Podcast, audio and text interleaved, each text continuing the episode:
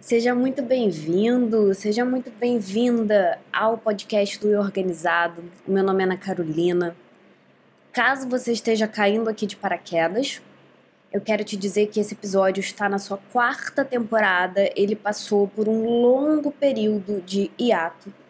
Você está muito convidada, muito convidado a maratonar todas as três temporadas anteriores. Esse aqui é o episódio 70 e nesse mês de fevereiro de 2022 eu decidi voltar com os episódios semanais.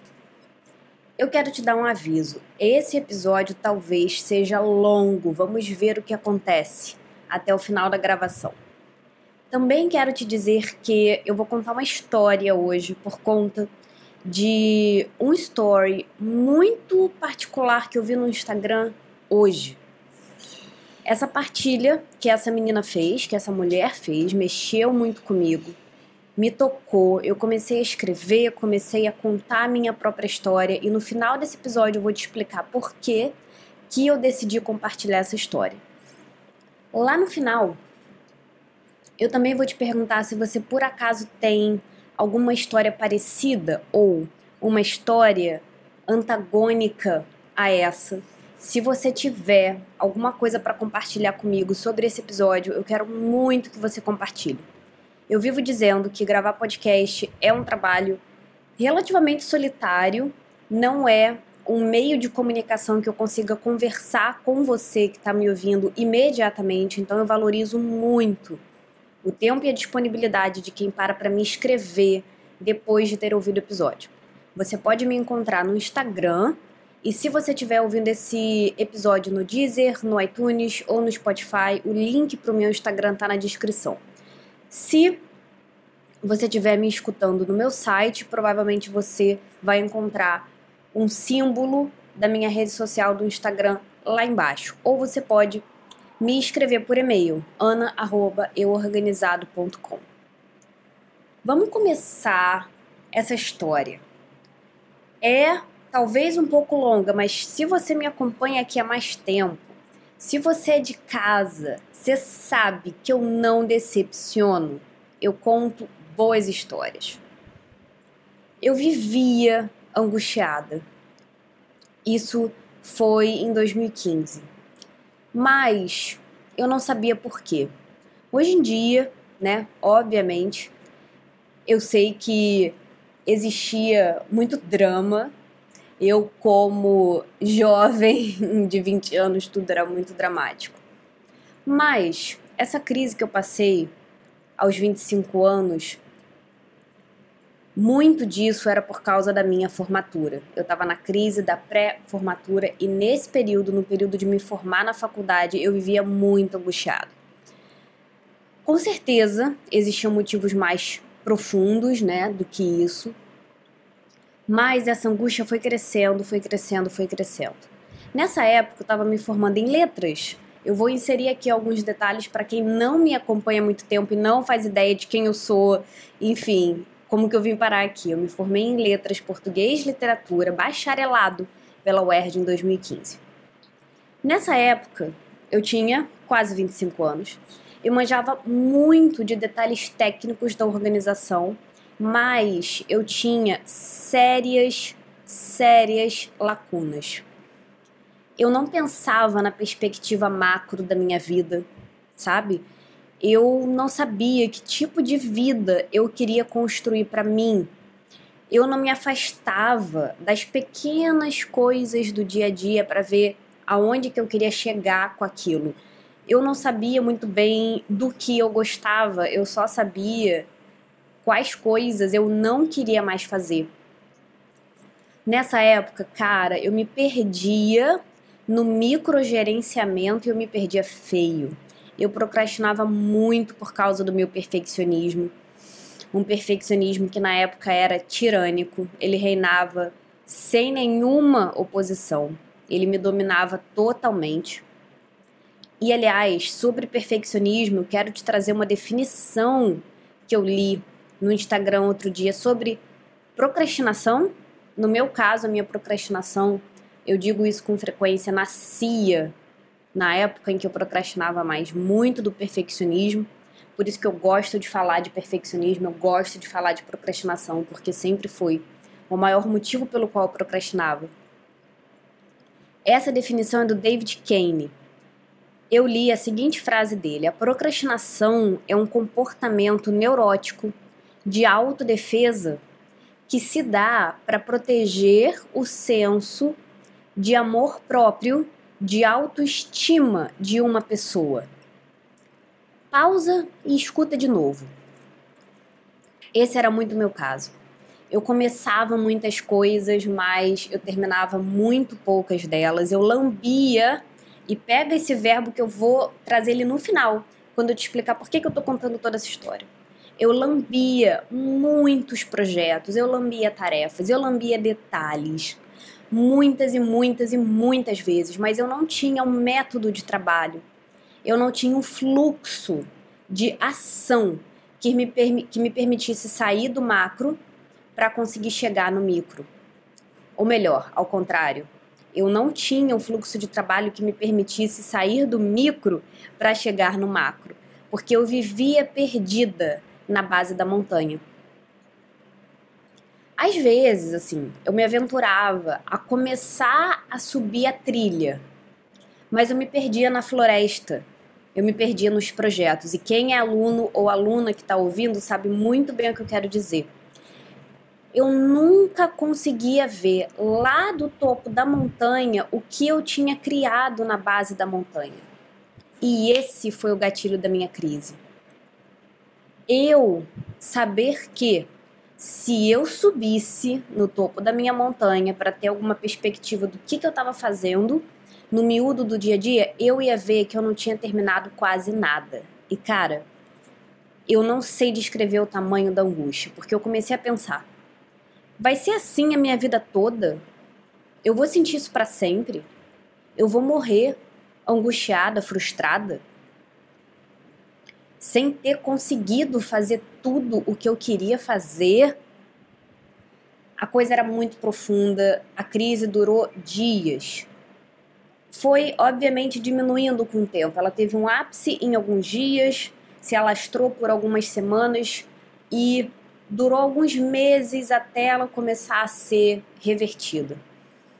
A sensação que eu tinha, eu lembro desse dia, do dia da crise. Nesse dia eu lembro que eu sentia como se tivesse um elefante sentado no meu peito.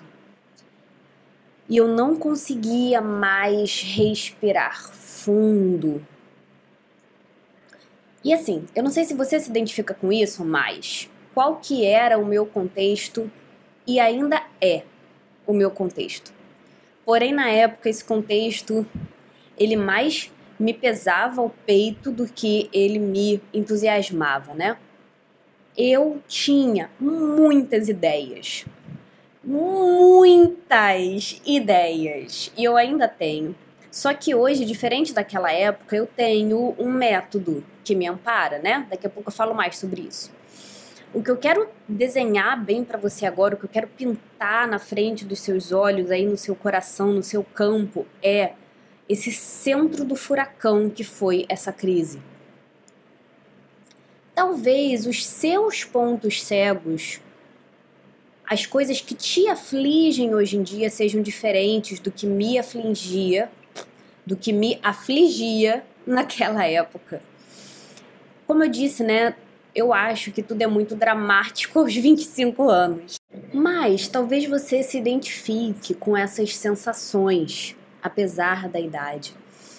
Talvez você se identifique com essa sensação de que, cara, tem uma puta rainha, tem uma potência, tem uma força do universo potente pra caralho dentro de você, muito competente, muito inteligente. Essa potência, essa força, ela quer sair e ela quer incendiar o mundo com as suas ideias, com as suas iniciativas, com os seus projetos incríveis. Ela quer transbordar, alastrar o que ela tem de si de potência, o que ela sente de potência em si para o mundo.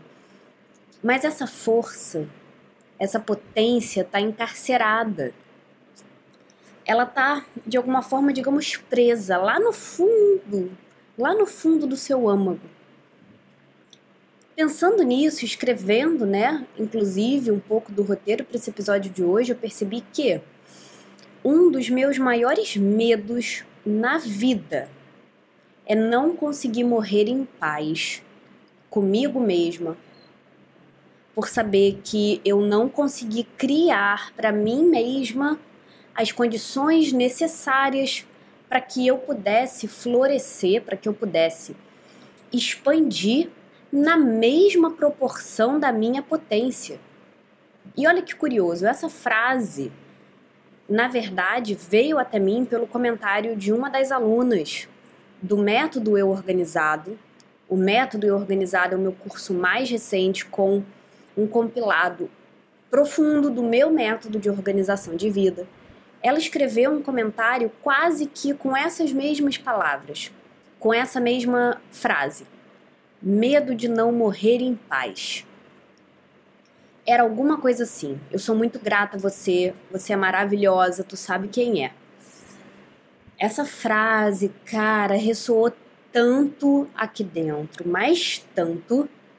E eu comecei a lembrar que eu costumava dizer que eu criei o eu organizado e comecei a tocar esse projeto na base do ódio. Na base do ódio, né, de chegar aos 25 anos e não ver nenhum fruto meu, nenhum fruto das minhas ideias no mundo. Eu sempre fui uma pessoa extremamente mental, com muitas ideias, com pensamento intenso, acelerado, abstrato. Mas aí, lendo né, esse comentário dela, eu comecei a pensar que na verdade não foi bem isso. Eu criei o eu organizado com a força do medo mesmo. Eu criei o eu organizado porque eu estava apavorada. Cara, eu estava apavorada de morrer sentindo que toda a minha potência, que toda a minha competência, que toda a minha sensibilidade e que toda a minha criatividade artística iam morrer comigo. Eu estava apavorada esse grande dia da crise de saber que eu era o motivo da minha mediocridade, da minha falta de realização pessoal. E, cara, eu não consigo enfatizar o quanto que isso me dá medo Porém, naquele dia, isso me atormentava a ponto de eu sentir falta de ar. A ideia de que a minha potência, de que essa minha força interna criativa, enfim, chame você como quiser, ia morrer comigo, porque eu não conseguia deixar ela sair, eu não conseguia gerenciar essa força, essa potência para que ela desse frutos no mundo, nas outras pessoas. Ai, e cara, eu aprendi muito desde então. Eu aprendi muito. Eu aprendi, inclusive, a me cobrar menos. Eu comecei a aprender a fazer uma desassociação entre o meu valor intrínseco e o meu nível de produtividade. E eu comecei a curtir mais o caminho, o caminho da vida. É por isso que eu digo, né, inclusive, que eu sou uma eterna perfeccionista em recuperação. Eu vou viver essa vida inteira me recuperando, sem dúvida, dos efeitos negativos e colaterais desse, né, desse fogo imenso que queima dentro de mim, dessa vontade imensa de botar as minhas ideias no mundo. Eu não acho que esse fogo, inclusive, seja de todo ruim. Eu só acho que a gente precisa saber quando parar.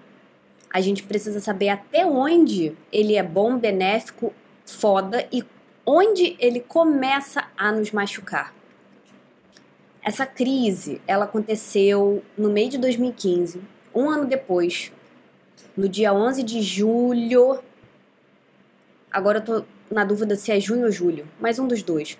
Eu publicava o primeiro artigo do blog do Eu Organizado. Eu conto o nascimento do Eu Organizado, eu acho que é julho. No dia em que eu publiquei o primeiro artigo. Muita coisa aconteceu nesse um ano eu tive o suporte financeiro que eu precisava dentro de casa, né, para poder me manter. Eu caí de cabeça na terapia. Caí muito de cabeça. Eu levei todas essas questões para o divã. Eu me desliguei de um trabalho voluntário muito significativo e profundo que eu fazia na época para que eu conseguisse ter fôlego, para que eu conseguisse gerenciar melhor as minhas ideias. E eu pensei. Como eu pensei? Eu estudei, eu pensei e eu estudei muito demais. No início de 2016, seis meses depois da crise e de ter me formado, parênteses, eu me formei com dois anos de atraso, eu deveria ter me formado em 2013 aos 23 anos, fecha parênteses. No início de 2016, a ideia do eu organizado estava começando a tomar corpo na minha cabeça. E eu já tinha escolhido, né, no início desse ano, o tema da organização. Uma decisão que, aliás, sem a menor dúvida, foi completamente intuitiva. Eu não sabia disso conscientemente na época, mas eu acredito até hoje que foi a organização que me escolheu para ser canal e não ao contrário, porque olhando para trás, eu não acho que eu estaria onde eu estou hoje se eu não tivesse matado no peito essa iniciativa, né, de criar um sistema de organização e uma metodologia de trabalho para mim. E se não fosse eu ensinar isso, eu não sei se eu teria aprendido. Ensinar sobre organização foi o que me fez aprender ao longo desses seis anos tudo aquilo que eu vivo diariamente na minha vida. E, cara, graças a Deus por isso, de verdade. Eu precisava viver aquilo que eu ia ensinar, eu não podia só ler e estudar com a cabeça, né? Eu precisava saber com o meu corpo, eu precisava saber na prática corta para 2022. Criar o meu sistema de organização, saber quais são as pegadinhas, os erros que eu costumo cometer, personalizar o meu conhecimento técnico para as minhas necessidades e preferências não foi um processo rápido. Isso não aconteceu da noite para o dia, não aconteceu mesmo. Foi um caminho cheio de crise, cheio de erro, com muitas mudanças. Quem me acompanha aqui há muito tempo sabe de algumas dessas mudanças da minha vida pessoal, inclusive profissional também. Mas ironicamente, foi um caminho perfeito. Assim mesmo. O mais importante de tudo isso é que eu me salvei de uma possível amargura. Esse caminho imperfeito me viabilizou construir dia após dia a minha própria paz, o meu senso de autonomia, a apropriação desse meu poder, do poder que eu tenho dentro de mim e do poder que eu tenho sobre mim. Criar um sistema de organização e descobrir o meu método dentro desse sistema foi um dos investimentos de tempo de grana que mais me proporcionou paz. Paz mental e segurança. E sabe o que eu percebi no fim das contas? Abri isso aqui com você. Eu percebi que, mano, eu preciso sim de um pouco de controle para me sentir confiante, segura, capaz.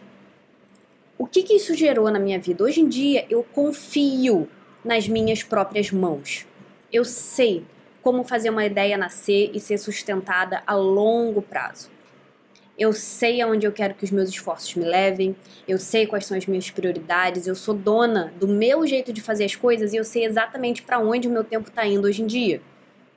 Eu cometo muitos erros, com toda certeza, mas cada vez mais eu me recupero com mais agilidade e eu já sei como prevenir vários deles.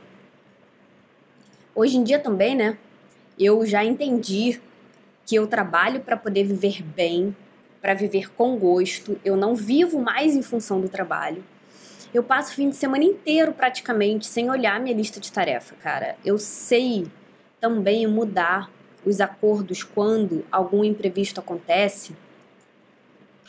E apesar dos meus erros, que sempre foram muitos e que continuam sendo muitos, eu já sei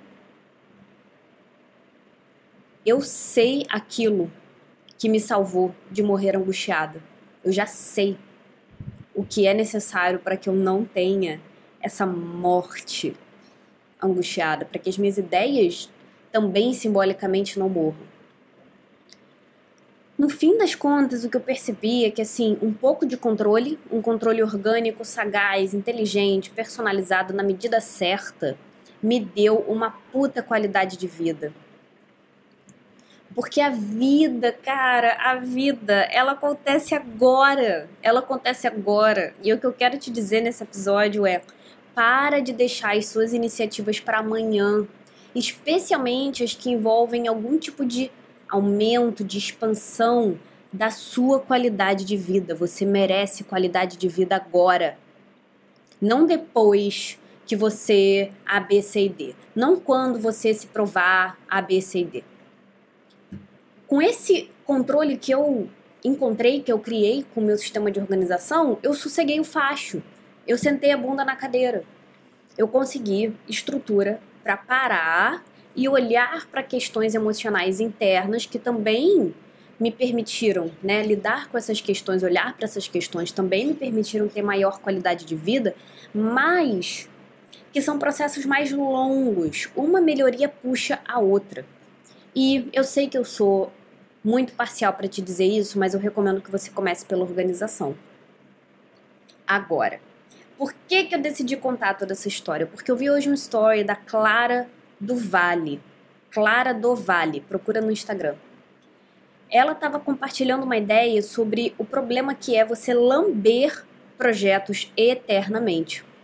No meu entendimento, quem lambe muito essas coisas está buscando pela perfeição. E ela compartilhou uma coisa muito válida de eu compartilhar com você, dando os créditos e te mandando ir lá no Instagram dela dar uma olhada. Ela disse que uma coisa só pode ser alinhada, só pode ser refinada depois que ela existe. Como que você vai alinhar e refinar alguma coisa que só existe dentro da sua cabeça? A Clara tem um trabalho muito bom para empresárias, não sei se é o seu caso, mas independente do que ela fala especificamente para empresárias, ela tem um trabalho muito bom no geral. Eu recomendo muito que você vá ver o Instagram dela. E eu tava com muita vontade de contar essa história, porque, cara, se eu pudesse falar alguma coisa pra Ana Carolina de 25 anos, meu amigo, eu acho que eu ia tentar ter o máximo possível de compaixão e afeto com ela, comigo. Ah, e eu diria, cara, vai pra vida. Vida. Para de lamber as coisas. Você vai aprender muito nos próximos seis anos. Você não precisa sofrer tanto assim. Eu não merecia sofrer tanto assim, você não merece sofrer tanto assim e organização é um dos pilares que podem te ajudar, inclusive a peitar e lidar com coisas mais difíceis e mais complexas no futuro. Nem tudo é um sistema de organização, né? A gente passa por sérios desafios nessa vida.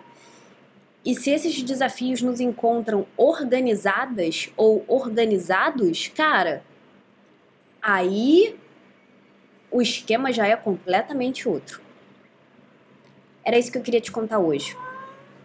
Você acabou de ouvir o Caio miando aqui em cima da mesa. Né, neném? Se você não está acostumado ou acostumada com o meu podcast, ele tem uma proposta extremamente afetiva. Eu ia dizer caseira. Eu nem sei se caseira necessariamente é um adjetivo ruim, mas imagina que a gente está tomando um bolo da tarde, tomando um chá. Né, neném? Olha ele aqui se espreguiçando. Tomando um chazinho tomando um café e conversando. Eu quero saber de você. Qual é, hoje em dia, a sua maior trava com a organização? Será que por acaso é alguma das que eu mencionei? Você também tem problema de lamber projeto ou não? Já superou? Se por acaso você já destravou a sua organização, quero que você me conte um caso em que atentar para sua organização te deu ainda mais qualidade de vida. Eu quero que você me conta, promete? Me procura no Instagram, me procura no e-mail, escreve para mim. Eu vou compartilhar lá no meu Instagram as melhores respostas que eu receber. Você merece celebrar as suas conquistas. E eu vejo você semana que vem. Tchau, tchau.